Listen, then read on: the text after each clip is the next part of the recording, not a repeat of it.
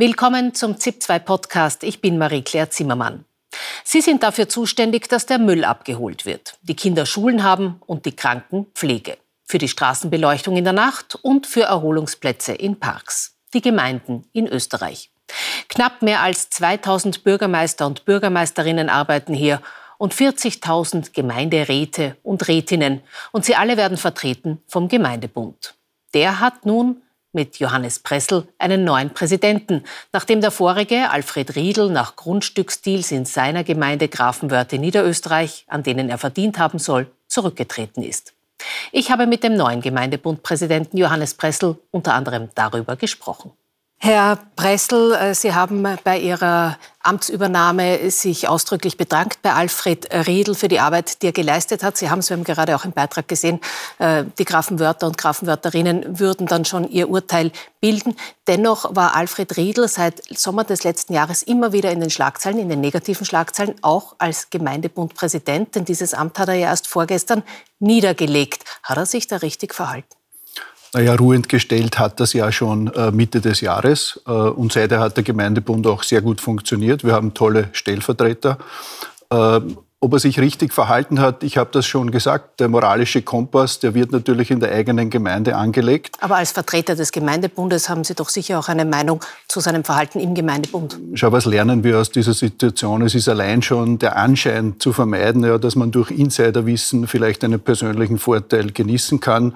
Und das ist ein Learning aus dieser Situation, die wir auch allen Bürgermeisterinnen und Bürgermeistern weitergeben. Was ist denn genau dieses Learning? Wo kann man was verbessern? Äh, es ist natürlich, und Sie haben sie im Vorbeitrag angesprochen, die Frage der Widmung in den Gemeinden. Ja, und die ist für uns eine Frage auch der Gestaltung der Gemeinden. Ja. Es geht hier darum, Wohnraum zu schaffen. Wir widmen dafür die Flächen. Es geht darum, für die Mobilität Radwege, Energieanlagen zu widmen. Ja. Und äh, hier ist halt eine gewisse Sorgfalt anzulegen. Ja. Äh, wir haben, wie es Herr Professor Kanonier angesprochen hat, natürlich auch die Expertise einzuholen. Da haben wir Sachverständige, die wir beiziehen, ja, die uns auch fachlich unterstützen. Und wir haben einen Rechtsrahmen der Länder komme aus Niederösterreich. Hier sind auch äh, regionale Raumplanungskonzepte jetzt diskutiert. Die kommen in Begutachtung, die kommen auch in Umsetzung. Und wir haben schon diese Instrumente auch der Siedlungsgrenzen, der Vorrangflächen, äh, wo wir auch sehr vorsichtig oder gar keine Widmungen aussprechen können. Würde es dennoch nicht auch mehr Sinn machen, trotzdem noch ein bisschen mehr das auf eine höhere Ebene zu heben, sodass eben nicht der Eindruck auch entstehen kann, dass Einzelne vielleicht profitieren von Umwidmungen? Ich glaube, dort, wo äh, die Menschen betroffen sind, da soll auch vor Ort entschieden werden. Das muss auch, glaube ich, bei der Raumordnung und bei der Bauordnung in Zukunft der Fall sein. Aber wir halten hier Gesetze ein und wenn es strenge Regularien gibt, wir halten uns daran und danach äh, machen wir dann auch Flächenwidmung und Raumordnung. Es gibt ja zum Teil auch Betriebsansiedlungen zum Beispiel. Da ist ja auch wieder immer die Rede davon, wo kommen die hin und am Ortsrand und wird wieder neues, äh, neue Fläche zu betoniert. Die Gemeinden sind ja auch gerade in der angespannten finanziellen Lage, die Sie immer wieder betonen, äh, auch nicht Feind ihres eigenen Geldes. Also wenn ein großer Betrieb kommen möchte und sich ansiedeln möchte, wird ja wohl die Gemeinde auch die entsprechende Fläche zur Verfügung stellen möchten, weil sie ja nachher dann auch Kommunalsteuer kassiert. Also wir haben Beispiel hier auch in Niederösterreich äh, in der letzten Raumordnungsgesetz-Novelle auch äh, eine Zwei-Hektar-Grenze eingezogen. Wir haben gesagt, alles, was über zwei Hektar ist, großflächige Ansiedlungen, die wollen wir in Kooperation machen. Einerseits, weil wir hier Kommunalsteuer aufteilen, zweitens aber auch, weil wir sogar bei großen Ansiedlungen Fläche sparen wollen. Das ist einfach effizienter, wenn man es gemeinsam macht. Und ja, wir werden nicht Nein sagen, das würde dem Standort Österreich, über den wir ja viel diskutieren, auch schaden. Äh, aber wir haben sehr wohl Regularien, wo wir sagen, das machen wir mit Vorsicht, um, und das haben wir uns auch ins Stammbuch geschrieben, Boden effizient und sparsam einzusetzen. Bleiben wir gleich äh, beim Bodenverbrauch. Da haben Sie in Ihren ersten Interviews auch gemeint, äh, dieses zweieinhalb Hektar Ziel äh, der Regierung, das sehen Sie skeptisch. Noch einmal kurz zur Erinnerung, es geht darum, den Bodenverbrauch von derzeit zwölf Hektar pro Tag zu reduzieren auf zweieinhalb Hektar pro Tag in Österreich. Ist das nicht ein bisschen ein ungewöhnlicher Zugang für einen Politiker, der eigentlich äh, aus einem Bereich kommt, wo er sich für Umweltpolitik eingesetzt hat? Also ich habe Landschaftsplanung studiert und insofern kenne ich die Materie genau. Ja, und ich sage es noch einmal, äh, die zweieinhalb Hektar Grenze, die sehe ich in der Umsetzung als unrealistisch.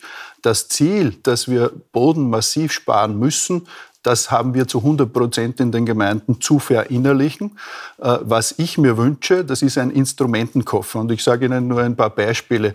Wir würden gerne manchmal Widmungen, die vor 40 Jahren gegeben worden sind, zurückwidmen. zurückwidmen.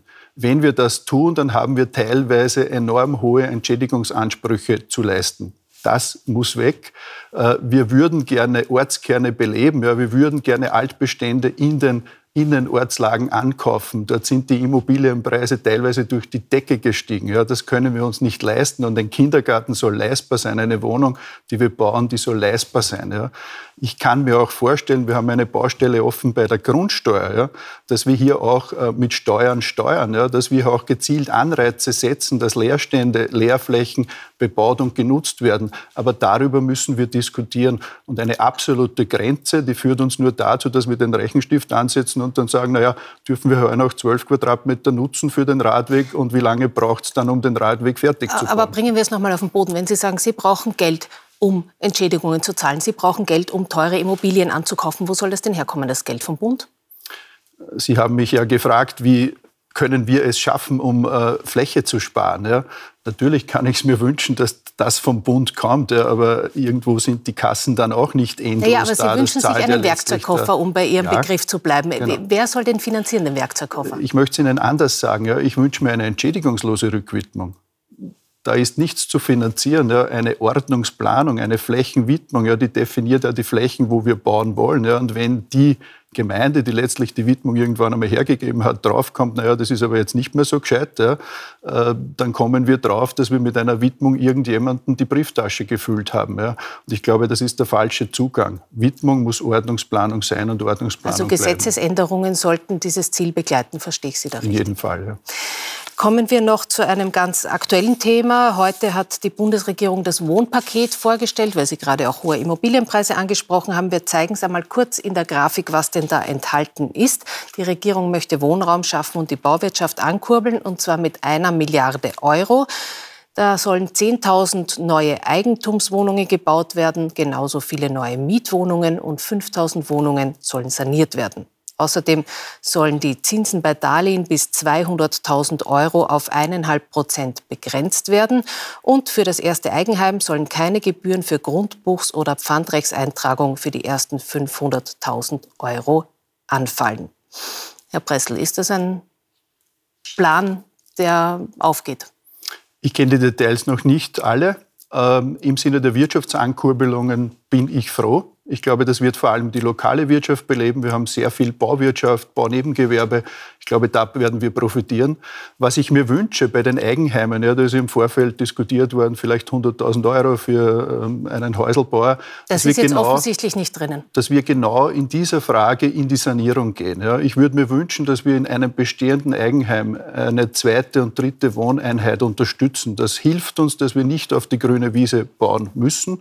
Das hätte dann auch drei Effekte. Ja. Der erste ist, dass wir sozial zwischen den Generationen einen Ausgleich schaffen. Der zweite ist, wir kurbeln die Wirtschaft an und letztlich beleben wir die Orte. Es gibt auch Kritik bereits an diesem Plan, unter anderem von den Oppositionsparteien, wo es auch heißt, bestehende Mieten äh, würden davon auch jetzt nicht tangiert und bestehende Mieten würden auch nicht gesenkt. Und das WIFO sagt, die sind alle noch im Steigen begriffen. Fehlt das? Schau, ich glaube, ich kenne es wirklich nicht im Detail, aber soweit ich es jetzt äh, von Ihnen gehört habe, geht es in erster Linie um Wirtschaftsankurbelung. Ja, man muss halt immer auch wissen, welches Ziel man damit verfolgt. Und ich glaube, hier gibt es eine ganz klare Priorität, die auf Wirtschaft äh, eingestellt ist. Herr Gemeindebundpräsident Pressel, Dankeschön für das Gespräch.